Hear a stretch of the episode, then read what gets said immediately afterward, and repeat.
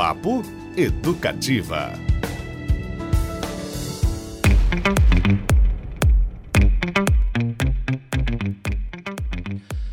Opa! Boa tarde para você que segue ligado aqui na Educativa FM 97.1. Pois é, mais um Papo Educativa começando agora. Meio-dia e três minutinhos, 9 graus aqui no Alto das Mercês, sensação de uns menos 5 lá fora. Brincadeira, mas tá frio, hein, gente? Papo Educativa começando e novamente na companhia dos meus queridos companheiros e amigos Beto Pacheco. Boa tarde, tudo em paz por aí? Boa tarde, tudo beleza, Cristiano Castilho? Que bom! Nosso nobre Tobias de Santana brilhanta nosso papo educativo de hoje. E aí, Tobias? Boa tarde, Cris. Boa tarde, Beto. Boa tarde, Baroni. Uma honra estar aqui. Obrigado por ter convidado, irmão. É isso. O Tobias já adiantou o nosso convidado de hoje. Papo Educativa desta quarta-feira é sobre cinema com um cineasta paranaense de Guarapuava, mais precisamente. O primeiro do estado a ter um filme selecionado para o Festival de Cinema de Berlim. Eu falo de Gil Baroni, falo de Alice Júnior, filme que você deve ter visto, bombom na Netflix e que até esses dias contabiliza 25 prêmios conquistados ao redor do mundo. O passado recente ainda ecoa, mas Gil já está de trabalho novo. É o curta-metragem O Fim da Imagem, que será a primeira obra a ser exibida na 50 edição do Festival de de Gramado, hein, que começa nesta sexta-feira e será até o dia 20. A imagem entrou em crise existencial e está a assombrar a humanidade. Essa é uma parte da sinopse deste interessantíssimo curta-metragem de Gil Baroni. E sobre isso e muito mais a gente conversa a partir de agora com ele, Gil Baroni, ao vivo no Papo Educativa. Gil, obrigado por ter aceito o convite. Bem-vindo à Educativa, tudo bem? Tudo jóia, obrigado pelo convite e boa tarde a todos os ouvintes que da legal. Educativa. E aí, já arrumou as malas para armado? Gil, tá levando aquela cerola? Já arrumei extra? e já pesei a mala, porque a primeira Isso coisa é que a gente faz é pesar, né? Porque você passa o limite, você já tem que pagar o extra, né? e hoje em dia, né, qualquer coisa essa que você tem que pagar, não. É verdade. É, já, já, basta o preço do, o preço do leite estar caro, De pagar uma tudo, taxa extra cara? de bagagem de jeito nenhum. Não dá. Você já participou do festival antes? O que, que você recorda daquele clima? E muito legal ver o festival como de Gramado chegar à sua 50 edição, né? Lindo, não, com certeza. Eu, eu tive em Gramado em duas ou três ocasiões, se não me falha a memória. Uma foi em 2022, 2002, há 20 anos atrás, como estudante de direito, porque eu participei do Congresso Brasileiro de Cinema, dos debates de, de, de que estava acontecendo, né, é, com a, a, formação da Ancine, que estava começando na época a se estruturar as políticas públicas audiovisuais da Ancine, que é a Agência Nacional de Cinema, então eu estive como estagiário, me formei em Direito, então eu estava ali junto com o Sindicato da Indústria Audiovisual do Paraná.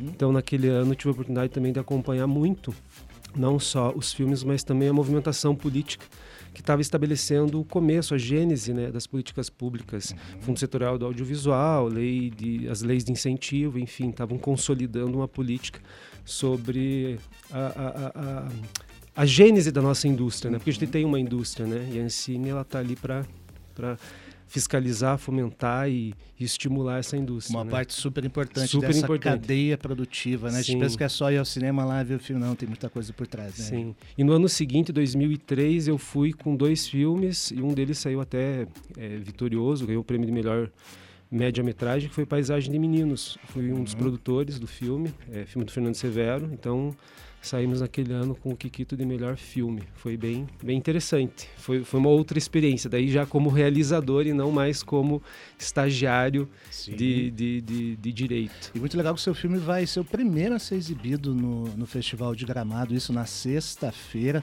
Que privilégio, né, Gil? Bacana, é um filme... Nervoso. É, tá nervoso? Eu tô. É, porque depois de dois anos, né, o festival durante dois anos foi realizado remotamente, né, online. E você imaginar que o primeiro filme, depois de dois anos a ser exibido, é O Fim da Imagem, que é um filme, de certa forma, sobre o enclausuramento, né? Então, enfim, achei ousado um pouco por parte do festival colocar como primeiro filme, assim. E eu, eu, eu confesso que fico sempre nervoso, assim. Eu, nunca. É o primeiro filme, então, em três anos. Em três anos. Vai ser exibido. Exatamente, Muito é verdade. bem, é verdade. Né, de... Ou ao vivo, Ao né? tipo, vivo vai ser mesmo. exatamente, é verdade. Deixei ser- você mais nervoso. Nossa. Beep. ô, ô, Gil, uh, você é um conhecido diretor, produtor, roteirista, e na sua história, da sua filmografia, né, sempre teve espaço para questões voltadas aos direitos humanos, em especial para o universo LGBTQIA+. A gente pode citar o filme Ciclo 7 a 1 e Alice Júnior, claro, um tremendo sucesso. Como é que foi para você, voltando um pouquinho aí no tempo, né, a recepção do público e da crítica, que também foi muito generosa com Alice Júnior? Queria que você comentasse um pouquinho do filme e o que, que isso influenciou da sua carreira a partir daquele momento. É, eu acho que tem duas etapas assim na minha carreira como realizador. É, a primeira etapa, é, a primeira etapa, ela é quando a minha produtora ela se chamava WG7 e eu produzia muita coisa, né? Tudo para internet, televisão, para cinema e, e quando eu digo muita coisa era tudo meio que sem, sem, eu queria fazer as coisas eu fazia. Mas de cinco anos para cá eu resolvi consolidar um entendimento das coisas que eu queria focar mais na produtora. Mudei o nome, ela virou Beija-Flor Filmes. E como Beija-Flor Filmes, eu comecei a focar mais em trabalhos que que tem como tema conteúdos LGBTQIA+, minorias, enfim, é, trabalhar com direitos humanos, filmes que histórias que a gente nunca vê serem retratadas, né? E não só Alice, antes da Alice teve o, o Amor de Catarina, é, teve o Ciclo 7 a 1, que é um filme que eu gosto bastante, que conta a jornada de uma carrinheira durante uh, os jogos da Copa aqui no, no Brasil, né? Enquanto ela está trabalhando. Esse também foi um filme que circulou bastante e ganhou um dos prêmios mais importantes da, da, de São Paulo, lá do curta, do Festival de Curtas Internacional de Curtas de São Paulo, né? Ficou entre os 10 escolhidos do público. E, e mais tarde Alice, né? Alice é um, é um filme com certeza um, um, divisor de águas, porque ele é o fruto de um amadurecimento de todos esses processos e todos esses filmes antes de Beija-Flor e durante Beija-Flor. Alice é um longa, né? Alice é um longa, sim, e, e circulou bastante, ganhou bastante prêmio e teve a oportunidade de ser de fazer a estreia mundial no Festival de Berlim, onde ele foi super bem recebido, todas as sessões, inclusive a a primeira sessão foi, o filme foi aplaudido de pé, assim, durante todos os créditos. Ficou meio, meio surpreso, não porque a gente não acreditasse no filme, mas porque acho que essa síndrome de impostor, de, de, de, de, de cão vira-lata, de você sempre achar que o teu filme está aquém do que você gostaria que ele tivesse, assim. Mas ele é um divisor de águas porque ele é um filme que ele consegue tratar de uma maneira muito sensível um tema que eu acho que é super importante a gente falar, né? Que são os corpos, é, é, os corpos que estão os corpos resilientes nessa sociedade padronizadora, né? E aqui no caso Alice, uma adolescente trans que quer simplesmente dar o primeiro beijo, viver a experiência uhum. é, como qualquer adolescente quer viver naturalmente, passar naturalmente pela adolescência. E quando você traz um corpo trans, uma personagem trans para o centro de uma narrativa num país que é o país que mais mata pessoas trans, mas você coloca isso de um jeito em que a família acolhe, ela tem amigos, ela é bem sucedida, isso é um, isso é um choque, porque a gente não está acostumado a ver esse tipo de notícia em relação às pessoas trans dentro dos noticiários. Agora mais, com certeza, né? A gente vê pessoas incríveis, pessoas trans incríveis, artistas trans incríveis bombando, uhum. né? E tem que ser assim. É, eu aprendi muito com a Anne, que é a nossa atriz protagonista, que inclusive fez um feito histórico. Ela foi a primeira atriz trans a ganhar o prêmio de melhor atriz no festival mais antigo do Brasil, que é o Festival de Brasília. Olha. Foi a primeira, sabe? Com Alice Júnior. Então, Alice Júnior foi. É, é um filme histórico, assim. E é um filme simples, sabe? Não é um filme rebuscado, é um filme muito simples. É um filme. Um vlogão, eu falo assim. tá um disponível vlogão. ainda na Netflix? Tá, tá disponível. Ah, olha aí, fica a dica. Esses então, dias eu consultei de novo para ver se ele tá lá. tá, tá lá. lá.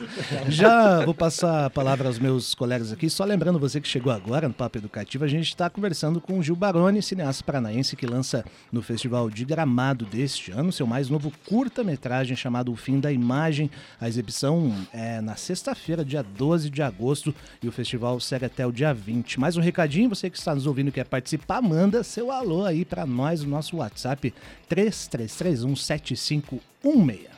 É, eu vou aproveitar e perguntar para o Gil, é, até focando nessa questão da linguagem, achei, acho, assisti o seu o filme que vai estrear lá no festival, inclusive. É, mas ainda aproveitando um pouquinho desse tema de Alice Júnior, é essa coisa da quebra da expectativa. Eu acho que é um pouco isso, né? E você pegar um tema delicado, como você diz, traduzindo ele de talvez como uma história relativamente simples, mas que com uma pequena quebra de expectativa você é, transcende né, a, a tua forma de, de apresentar esse tema.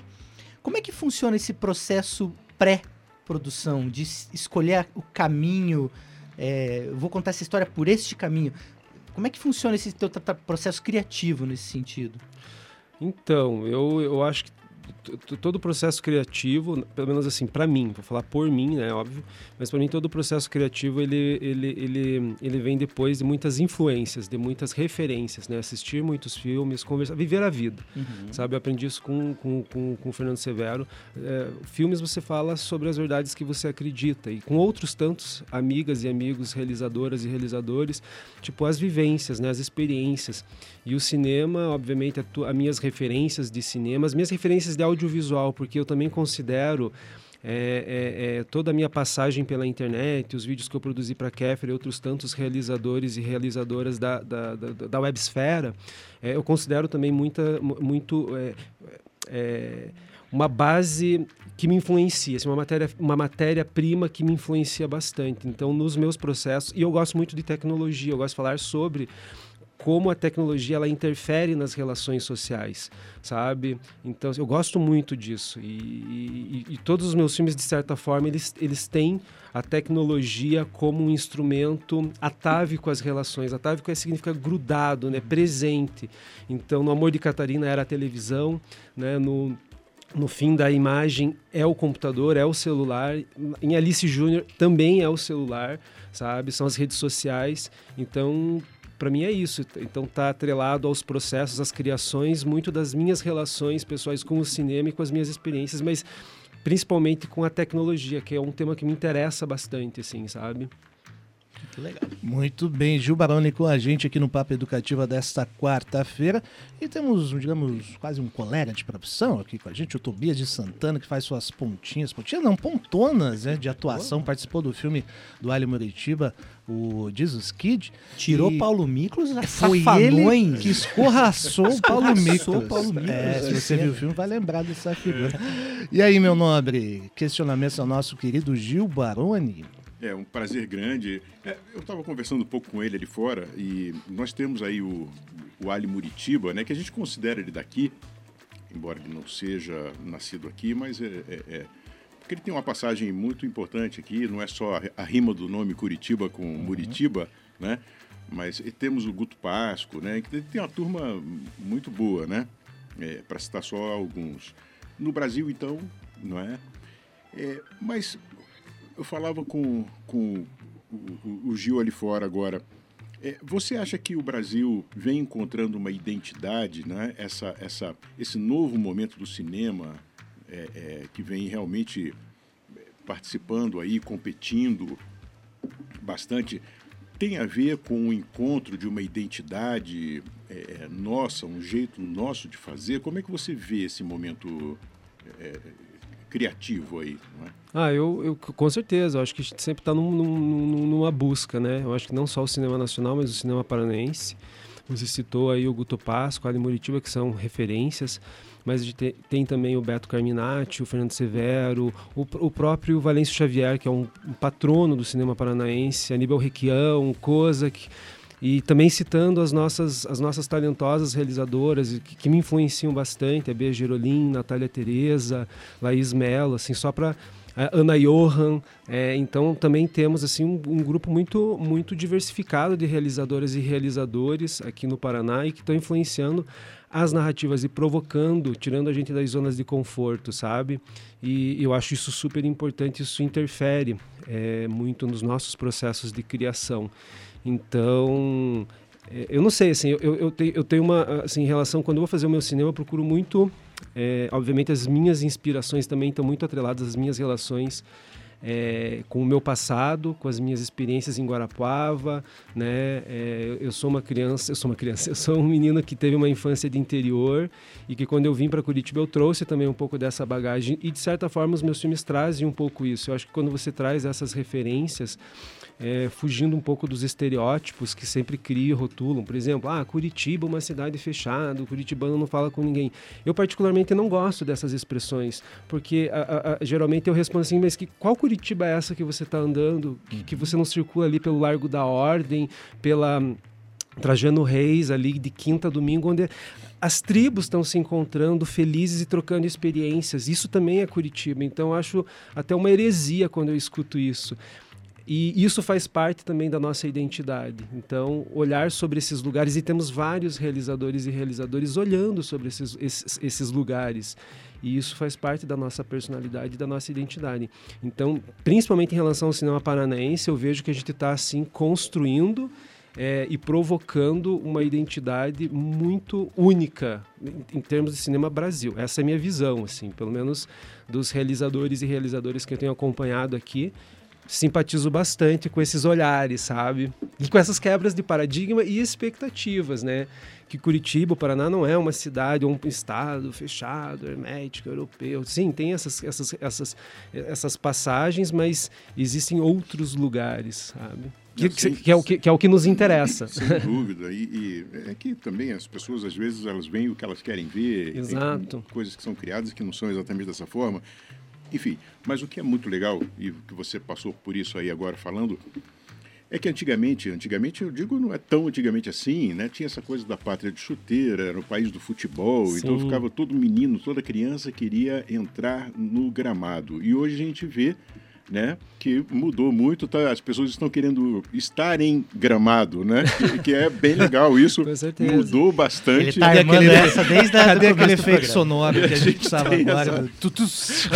É um momento muito mais Quando legal, ele né? Porque, aí ele estava programado. Né? Não que o esporte não seja importante, o esporte é fundamental, é super importante, mas a gente não pode viver, não é um país só de esporte, né? É um país que tem muito mais, tem tudo, né? E, e, e nós aqui temos você e todos esses grandes caras que você citou, não é?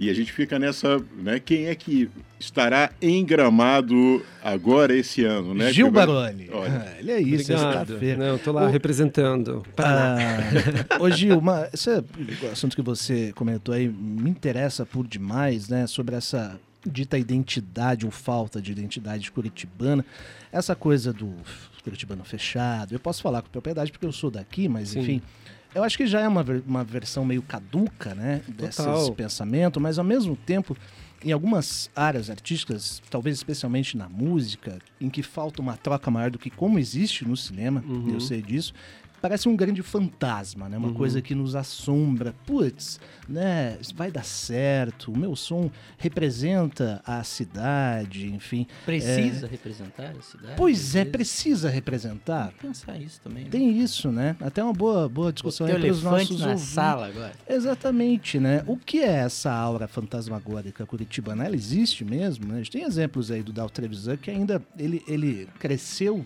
é, sob é, esse aspecto construir uma carreira assim, né? Sendo uhum. um sujeito absolutamente arredio, né? A entrevistas. É. Mas eu penso, você falou uma coisa muito interessante, que é viver a cidade, né? A gente vai ali no Folia, por exemplo. Total, lá, né? no, adoro no, Folia. Lá, muitas coisas acontecem, né? Nas ruas da cidade. Isso, isso é um fenômeno, né? E talvez sirva para a gente também aprender a lidar melhor com esses sintomas de vira-latice, né? Com certeza. É, você citou aí o Folia, toda aquela região ali é uma região muito agradável e eu sei que toda vez que eu quero ah, oxigenar a cabeça, eu vou lá encontrar amigos, amigas, conhecer outras pessoas, porque ali está tendo uma troca. Do lado ali do Folia também tem um outro barzinho incrível que toca pagode, sabe? Tal e... do quintal. Exatamente, exatamente, o quintal do quintal. O tal do, como é que é? O tal do o quintal. tal do quintal, sabe? E que é um lugar Não que eu seja habituê de Não, não, não, não. Revelou, assim, longe. E são trocas incríveis assim, porque você veja, você tá, de repente você tá ali no lugar que tá tocando uma música caipira no Folia, que também tem um lugar bem diversificado assim, né, de, em termos de, de apresentações. Aí você cruza ali a rua, você já tem o pagode, você desce mais para frente, você tem a música eletrônica, você sabe, você, mais para frente você tem o reggae, então tudo isso está acontecendo acontecendo em Curitiba. É questão de buscar, né? Se a gente não busca isso, a cidade realmente consome. Né? Circular, se as pessoas é. vivem na cidade, na cidade de paralelepípedo, na cidade de asfalto, na cidade de grama, nas praças, sabe? Então acho que circular pela cidade eu acho é fundamental. E, e isso que eu estou falando eu assim tô falando meio que do centro urbano, mas nas periferias, nos bairros também está acontecendo muita coisa, tem muito movimento. Então acho que tem que estar antenado com os movimentos, porque eles estão acontecendo. E não acho que você identidade está atrelado a você falar sobre características da, do teu estado, da tua cidade. É, identidade está tá atrelado a você falar sobre as verdades que você vive, sobre as realidades e as experiências que você tem aonde você está, sabe? Isso é, é, é, é mais forte do que você querer criar uma conotação. Não, eu vou fazer um filme, ele tem que se passar em Curitiba. É, pode se passar em Curitiba, ele pode se passar numa cidade fictícia, pode se passar em qualquer outro lugar, sabe? Eu acho que não é sobre a cidade em si, ou sobre a bandeira da cidade, enfim, mas é sobre essa relação que você tem, que você cultiva no teu dia a dia. Muito bem, gente. Meio-dia 23, Papo Educativa de hoje, super conversa com Gil Baroni, cineasta paranaense que estreia seu novo filme, O Fim da Imagem, no Festival de Gramado deste ano. A gente falou bastante sobre Curitiba, agora vamos dar um tempinho aqui no nosso papo e vamos ouvir música. E tem a ver, viu? Oswaldo Montenegro com Drops de Hortelã, uma versão acústica. Vai lembrar que Oswaldo faz show neste sábado, dia 13, no Guaíra né, compositor de muito sucesso como Não Há Segredo Nenhum, Lua e Flor, Bandolins, A Lista e outras tantas. A gente escolheu essa porque ele fala um pouquinho aqui da nossa cidade. Então a gente vai ouvir um trechinho de Oswaldo Montenegro com Drops de Hortelã e já já volta com o Papo Educativa desta quarta-feira com Gil Baroni. Fica por aí.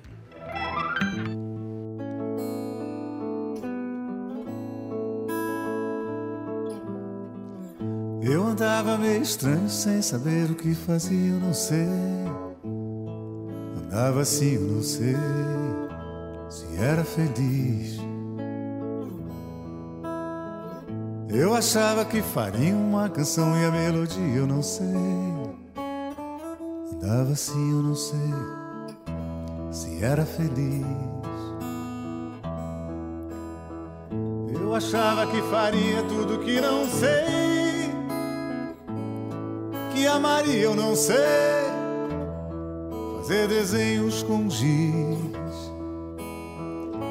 Achava que faria uma canção de sei. Eu me senti, eu não sei, um americano em Paris. Achava que tamanho tinha a ver com poesia, eu não sei. Mas toda a vida eu deixei a vida nariz. Me mandei pra Curitiba, como eu gosto dessa vida, eu sei que a paixão que eu falei me lembra um anis. Mas fiz o drop de hortelã da bala que eu te dei para tirar um porém frases que eu nunca fiz. Fiz um drops de hortelã da bala que eu te dei. Para tirar o porém Da frase que eu nunca fiz.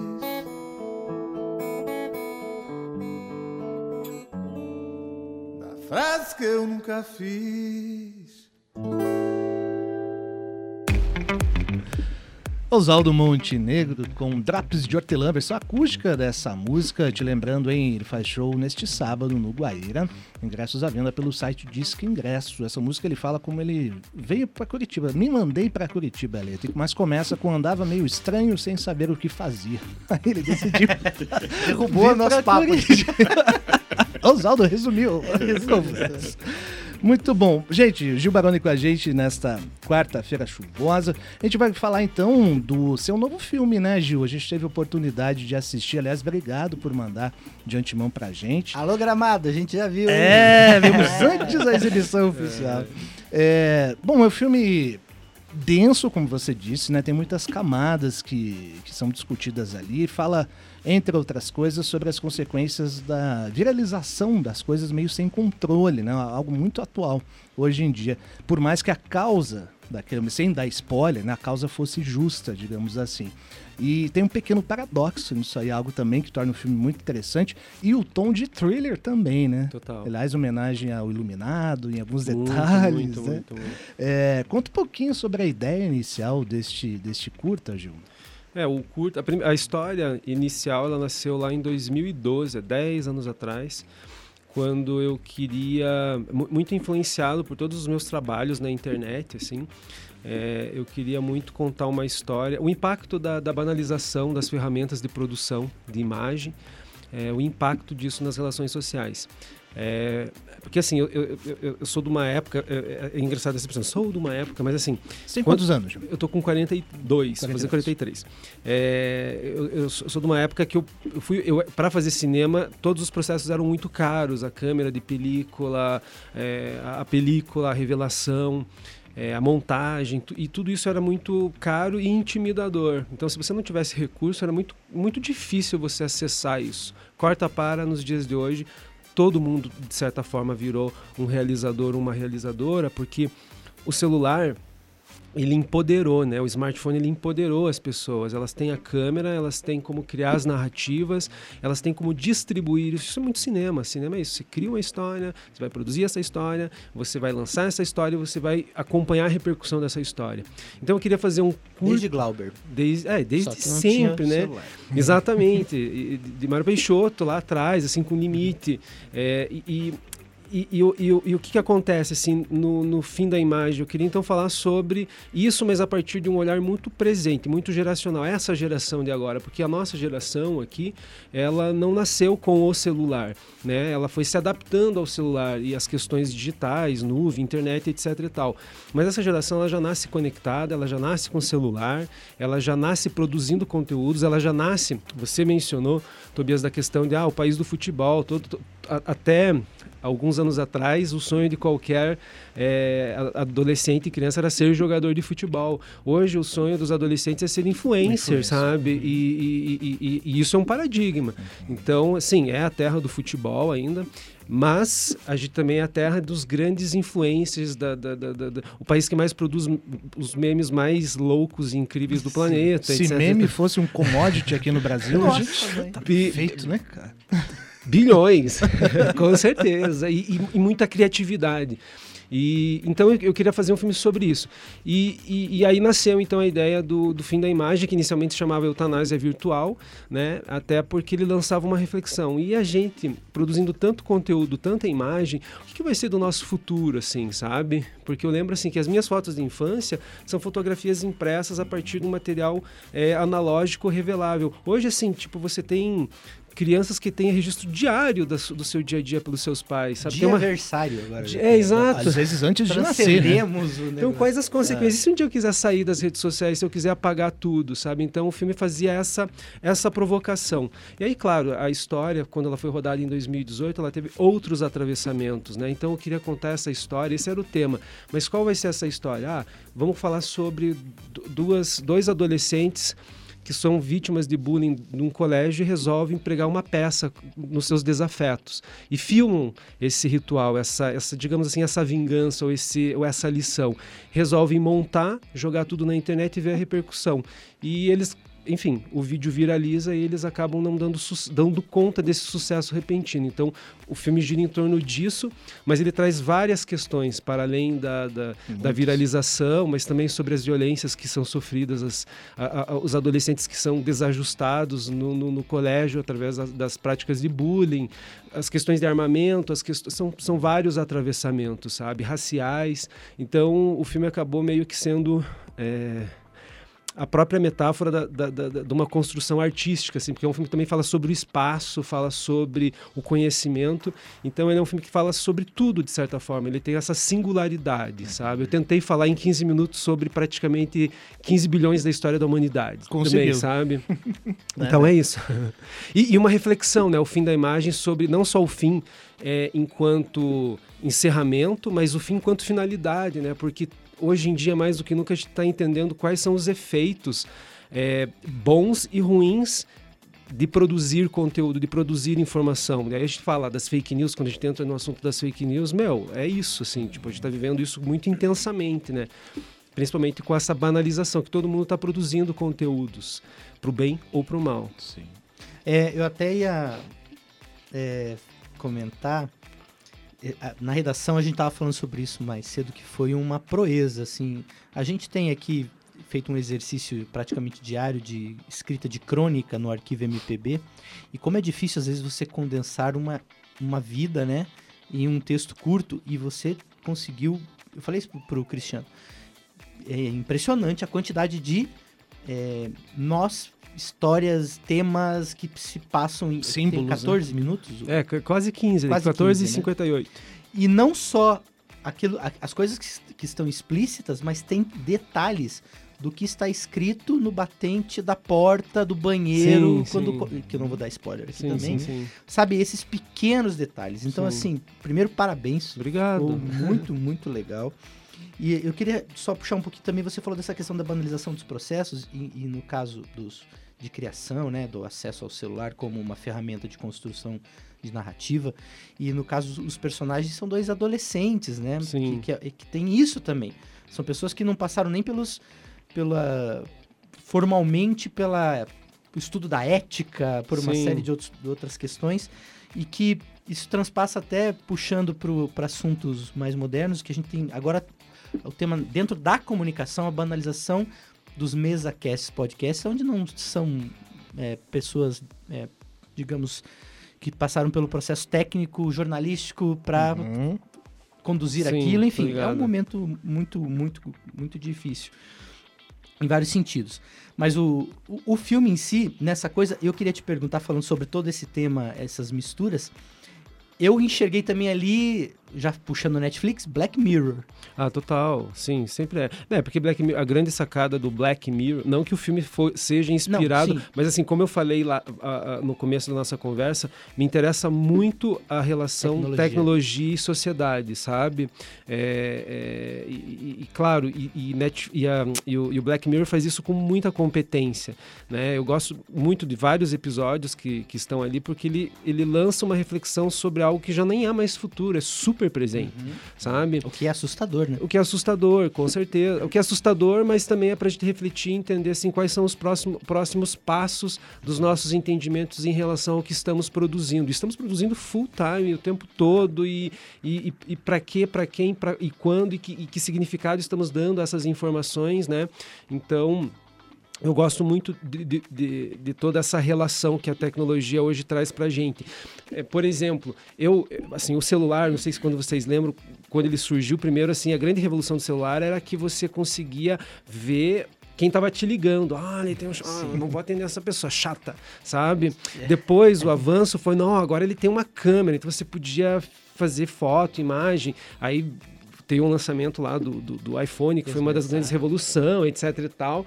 E, e, e aí câmera, depois a câmera frontal. Eu acho que quando surge a câmera frontal, assim, mais do que o selfie em si, mas é você usar esse espelho eletrônico para se entender em todos os seus ângulos. Então acho que a humanidade entrou no divã, sabe? A humanidade foi se entender muito a partir dessa relação em filmar e, e, e, uma, e aí é isso. Tem uma ego trip aí também, né? Uma questão de ego narcísico, assim, né? Ah, tem, tem- tem tudo, tem tudo, é. né? É uma caixa de Pandora, é um baú de espantos, sabe? É, como diria Mário Quin- Mário Quintana, um baú de espantos, assim, tem, é, é tudo, né? Hoje, é, por isso que, assim, a singularidade.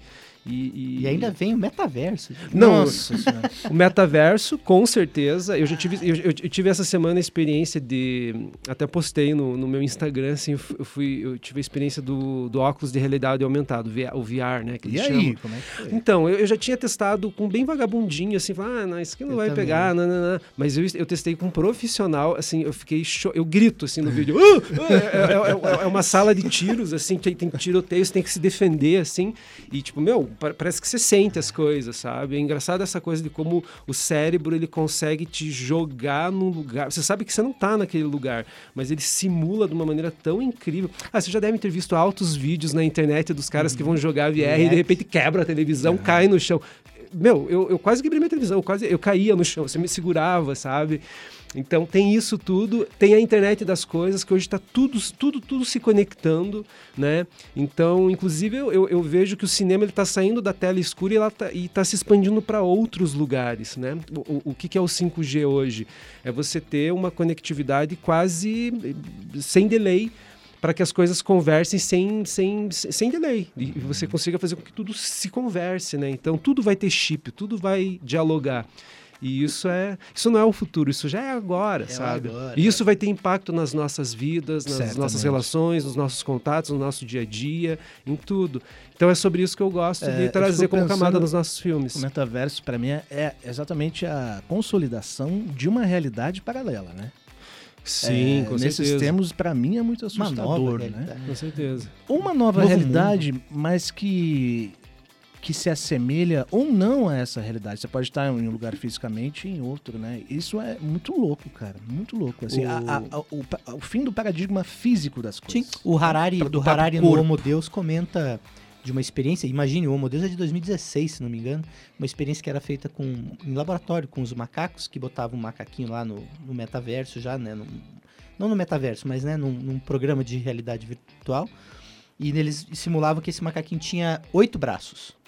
E em meia hora o macaquinho tava com o cérebro dele movimentando os oito braços dentro do software e fazendo todos os movimentos. E quando tiravam, ele se espantava que não tinha. Ele tinha um processo de redescobrir que só tinha dois, dois braços. braços. Isso é em 2016. Aproveitando aqui, Cris, rapidinho, Temos mensagens aí, Beto? perdão. Temos uma mensagem Olha aqui, pessoal que manda para o nosso WhatsApp, o 33317556. Manda lá. Gil e sua coerência artística, política e social merece todos os prêmios.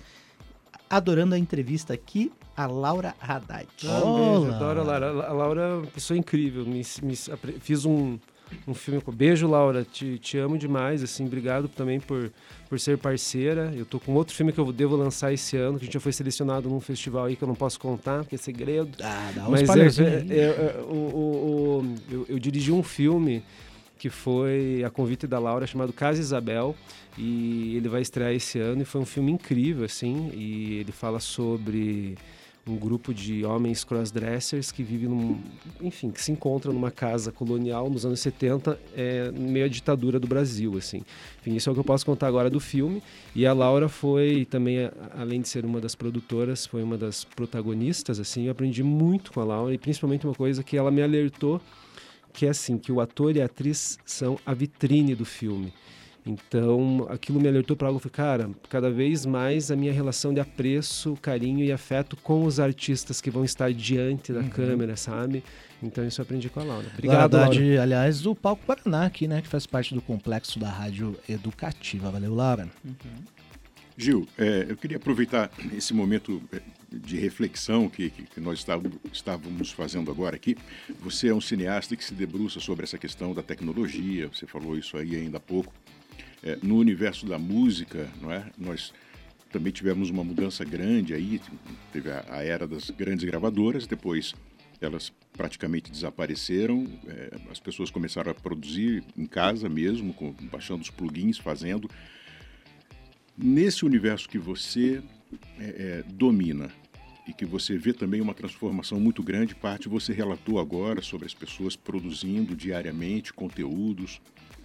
Você é otimista em relação, porque você está no processo dessa mudança, você está assistindo isso tudo e é bem interessante ter essa visão sua, registrar isso nesse momento, não é? é você é otimista em relação ao que virá? Eu digo otimista em relação a, a- a conteúdo mesmo e qualidade, né? É, como é que você vê esse processo? O que vai acontecer No futuro. no futuro Que pela já é tua sensibilidade? É se tem porque mais- tudo isso vai ficar é muito velho rápido, né? O computador, celulares, tudo já já é passado. É, é, queria ver de você o que, que você vê em relação à produção, não é? A conteúdo, a qualidade, o que, que você vê, quais são os caminhos aí? Você é otimista em relação a isso? Ah, eu sou. Olha, uma pergunta muito difícil de ser respondida, assim, porque eu, eu preciso refletir mais sobre ela, mas eu, eu, eu, quero acreditar que sim, sabe? Eu acho que a gente vive.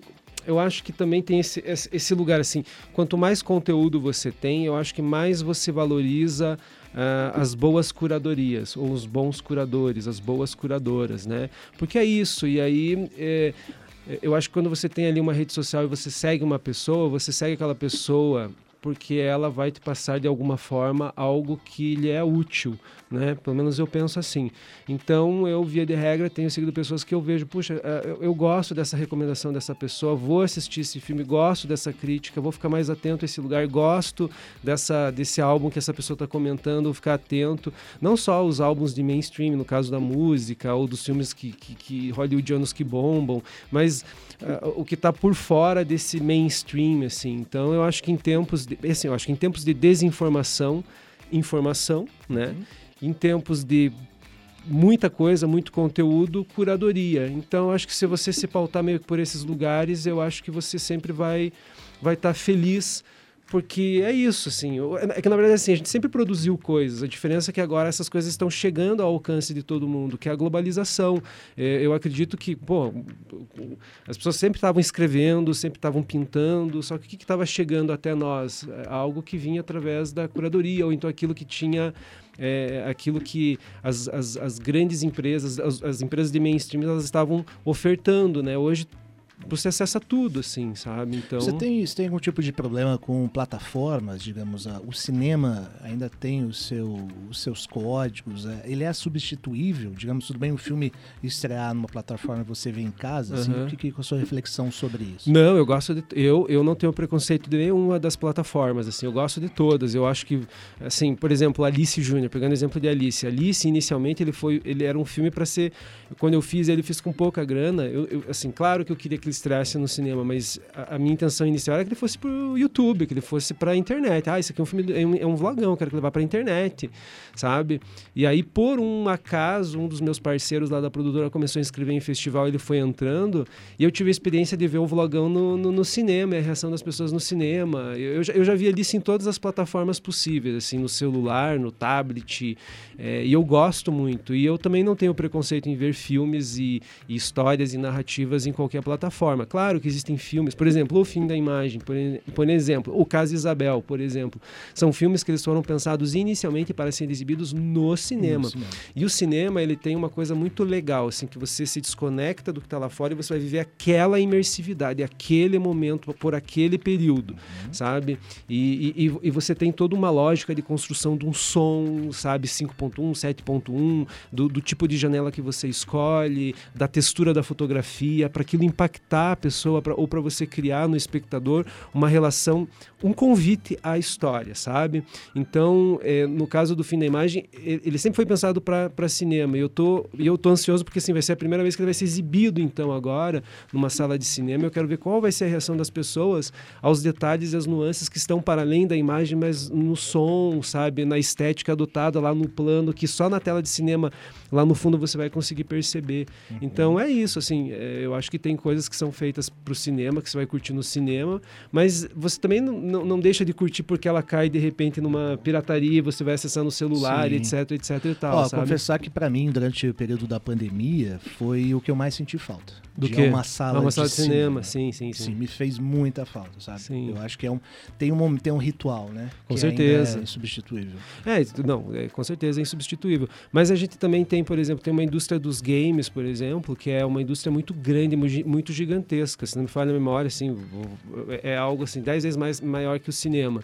E ela também tem as suas imersividades, tem seus rituais, tem suas narrativas, uhum. e ela é muito mais presente no dia a dia, sabe, do que o próprio cinema. E, e é isso, e também, e, assim, pode ser que eu fale aqui, sou um pouco meio é, contraditório, herege, mas eu também considero um cinema. Para mim, o cinema está em todas as janelas, o cinema está uhum. em todos os lugares, sabe? Desde o frame da camiseta que uma pessoa usa, para mim aquilo é cinema. Eu olho, aquilo uhum. tem, eu crio uma narrativa, eu crio uma relação ao meme, ao gif, é, ao próprio filme na sala de cinema. Então, para mim, são cinemas. Né? Eu gosto muito de, desse lugar porque daí eu me, des, eu me desvinculo um pouco dos preconceitos. E eu gosto de fazer histórias para todas as janelas, assim. Inclusive, eh, o, o, lema, não o lema, mas a frase, a, a, a, frase que eu gosto de definir assim, minha produtora é Beija-Flor Filmes, contando histórias em todos os lugares, uhum. sabe? Todos os lugares são todos os lugares. Tem é muitas isso. histórias para ir, né? Para a gente estar um pouquinho mais atento. Gil Baroni com a gente no Papo Educativa, cineasta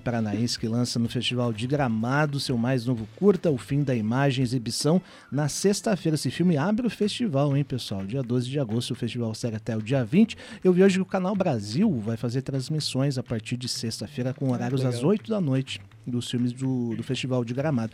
E para a gente registrar também é importante, você sabe disso, Gil, elenco do Fim da Imagem, Thalita Mendes e Gustavo Eckel, participação especial de Grace Barros, querida Grace, Letícia Martim, Letícia Chiraquim, argumento roteiro direção de Gil Baroni, roteiro com participação do Adriel Nizer, né? Isso, Grande isso. equipe, Gil Baroni. Obrigado, fico feliz aí pelo convite. Desculpa alguma bobagem. Que Mas aos, aos, aos ouvintes aí, perdão qualquer coisa, mas é isso. E também, se quiserem eh, seguir nas redes sociais e manter a discussão e o debate sobre as coisas que a gente falou, é arroba Gil Baroni lá no, no Insta. no Instagram. No Instagram. Muito bom. Olha só, ne- ne- nessas nossas andanças pelas ruas, né, Beto? Você que também é jornalista curioso como eu, a gente acaba descobrindo algumas coisas, né? Até involuntariamente. Então vou dar uma notícia em primeira mão aqui. A gente vai ter o Liter Cultura, o festival que volta a ser presencial. Foi criado em 2013, já tem alguns anos aí, com mais de 100 autores que participaram. Ele volta agora no fim desse mês, dias 27 e 28 de agosto, ali no Espaço A Fábrica, no Alto da 15, né? A entrada é franca, serão dois dias e um dos convidados é Itamar Vieira Júnior, autor do Só. grande livro Torto Arado. Sei que também você leu o nosso. Ah, não diria Garcia Marques, mas o livro dele tem um quê de, de- de Realismo fantástico. realismo fantástico à brasileira, Isso. né? Tem muito, mesmo. muito legal. Então, gente, Literacultura com Itamar Vieira Júnior, viu? informação em primeira mão aqui no Papo Educativa. Gente, foi demais, hein? Valeu, Beto Pacheco, suas considerações? Obrigado. Eu, eu- só uma curiosidade Ah. que a gente tava falando sobre. achei legal quando o Gil falou sobre o selfie, né? A forma de se ver em todos os ângulos. Vocês sabem qual foi o primeiro selfie da humanidade? Não sei. Não sabem? Ah, é. Buzz Aldrin, quando ele tira uma foto dele com um planeta Terra atrás, ele estando na Lua. Muito Mas, bom. Que selfie, hein? Hein? Pega esse é selfie. É verdade. Tobias de Santana, valeu demais, meu querido companheiro, pelo papo educativo de hoje. Eu que agradeço, rapaz, um prazer grande, bom a gente estar aqui vendo aí a, a- o trabalho aí desse, dessa turma do Paraná, do caso específico do Gil, de Guarapuava, uma bela cidade também, que Amo. produz muita gente boa, é uma cidade querida também, não é? E, e- e a gente está torcendo aí para que o resultado aí, o, o- dessa apresentação e, e dessas, é, é, desses clássicos que você vai participar, não é? É, é, tem um resultado bem legal para você, Obrigado. porque sendo bom para você, é bom para o cinema do Paraná, é bom para o cinema brasileiro, é bom para todos nós. né? Obrigado, obrigado Sucesso. pelo carinho. Que valeu. volte com alguns quiquitos na mala É aí, mas aí já- tem que ver se a pesagem vai dar, vai dar boa. vai pesar demais. Mas aí você paga, tá tudo bem. É, nesse caso, ok. caso. Grande Gil Baroni, um papo muito, muito interessante com o cineasta paranaense. Aliás, né, o cinema do estado com grandes filmes recentemente, aí, Mirador do Bruno Costa, que entrevistamos por aqui também, Deserto Particular e Jesus Kid de Ali Muritiba. Os cineclubes que estão voltando com tudo, né? O Cine Solax, Cineclube do Museu Guido Viaro, Cineclube Atalante, tá fervendo, Sim, pessoal. com certeza. Muito legal, gente. Gil Baroni, valeu demais, Gil. Sucesso, boa viagem Obrigado. para Gramado, viu? Valeu, obrigado pelo carinho. Um beijão pra vocês. Muito bom, gente. O Papo Educativa de hoje vai chegando ao fim, mas a gente vai terminar com música, porque olha só, tem um encontro e tanto marcado para Curitiba neste sábado. A banda curitibana jovem Dionísio, famosa mundialmente com seu hit. Como é que é o hit, Beto Pacheco? Dom, dom, diggity, dom. Você sabe, acorda Pedrinho. Pois é, a banda volta de turnê europeia e tem show marcado na companhia do trio Gilson. Eu devia ter apostado com você.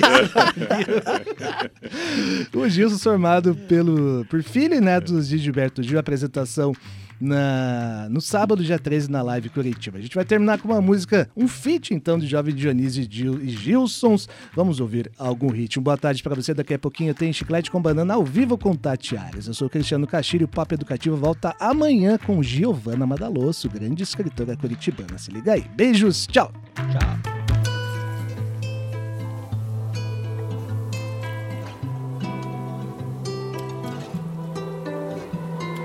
Algum ritmo em comum fez nos encontrar. Algum ritmo em comum fez nos conversar.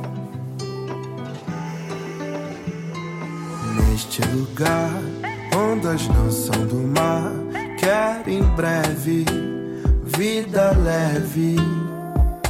Mas se eu ficar noites em alto mar que se encerrem, considerem,